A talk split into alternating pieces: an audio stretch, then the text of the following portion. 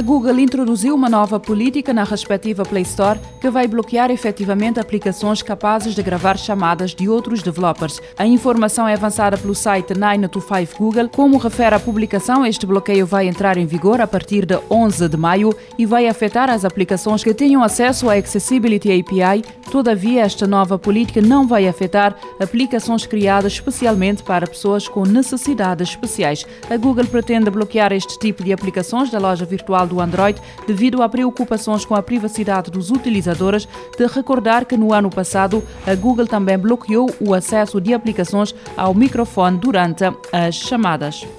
Cientistas querem usar painéis solares em Tesla numa viagem de 15 mil quilómetros. O objetivo é testar este método de recarregamento em localizações remotas e demonstrar que a autonomia de carros elétricos não deve ser encarada como um obstáculo para a aquisição deste tipo de veículos. O teste deverá ser feito por um grupo de cientistas australianos que querem testar a integração de painéis solares no carro da Tesla e vai realizar uma viagem de 15.100 quilómetros pela Austrália, um projeto que tem como objetivo pensar em formas de combater alterações climáticas. O Charge Around da Austrália criou 18 painéis solares com 18 metros de comprimento cada um, os quais são utilizados quando é necessário recarregar o veículo elétrico. Segundo o inventor destes painéis solares, Paul Dastor, este é um projeto que dará mais informações sobre como usar a tecnologia em localizações remotas, por exemplo, no espaço. O objetivo deste projeto e da jornada de milhares de quilómetros pela Austrália é mostrar aos interessados em adquirir um carro elétrico que não têm de se preocupar com a autonomia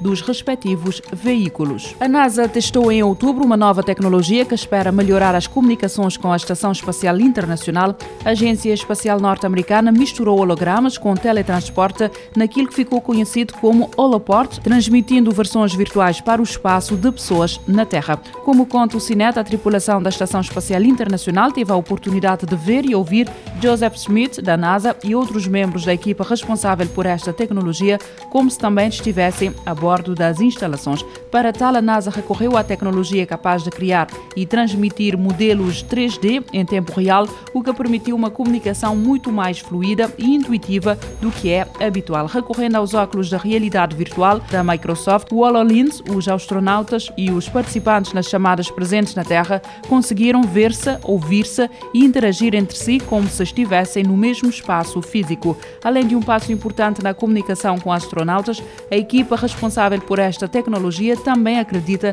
que este é um avanço importante para outras áreas. A China está a preparar um novo sistema de defesa planetário que deve incluir uma missão espacial para desviar a rota de um asteroide próximo da Terra. O asteroide em questão ainda não foi escolhido, mas a missão deve ser operacionalizada nos próximos quatro anos. Não há um problema em concreto para resolver neste momento, pelo menos de acordo com a informação disponível, mas a existência de asteroides com potencial de destruição pela proximidade da Terra na sua trajetória são uma preocupação real e uma possibilidade para a qual os cientistas estão atentos e têm procurado antecipar respostas. O ponto alto da missão será o envio ao espaço de uma nave para atingir uma, um asteroide com o objetivo de o mandar para uma nova órbita e para uma trajetória mais segura para quem vive na Terra. A operação será preparada ao longo dos próximos quatro anos, como anunciou o diretor da agência chinesa. O programa chinês tem vários vertentes, a começar pela monitorização e mapeamento de asteroides próximos à Terra e com potencial para representar uma ameaça para o planeta,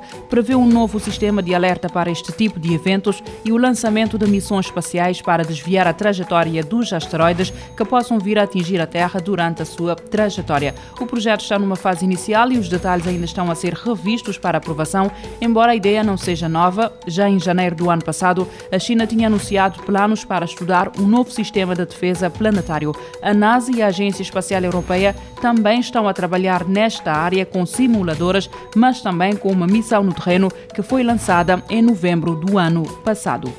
O bilionário Elon Musk é o novo dono do Twitter. Nesta semana, o Conselho de Administração da empresa aprovou a proposta do executivo de pagar 54,20 dólares por ação numa compra avaliada em 44 mil milhões de dólares. Com isso, o Twitter passará a ser uma empresa privada. O preço da compra representa um prémio de 38% em relação ao preço de fechamento da em relação ao preço de encerramento das ações do Twitter em 1 de abril de 2020, que foi o último dia da negociação antes de Musk divulgar a sua participação de aproximadamente 9% no Twitter. A transação deverá ser concluída em 2022, sujeita à aprovação dos associados sujeita à aprovação dos acionistas do Twitter ao recebimento das aprovações regulatórias aplicáveis e a satisfação de outras condições para o encerramento do processo.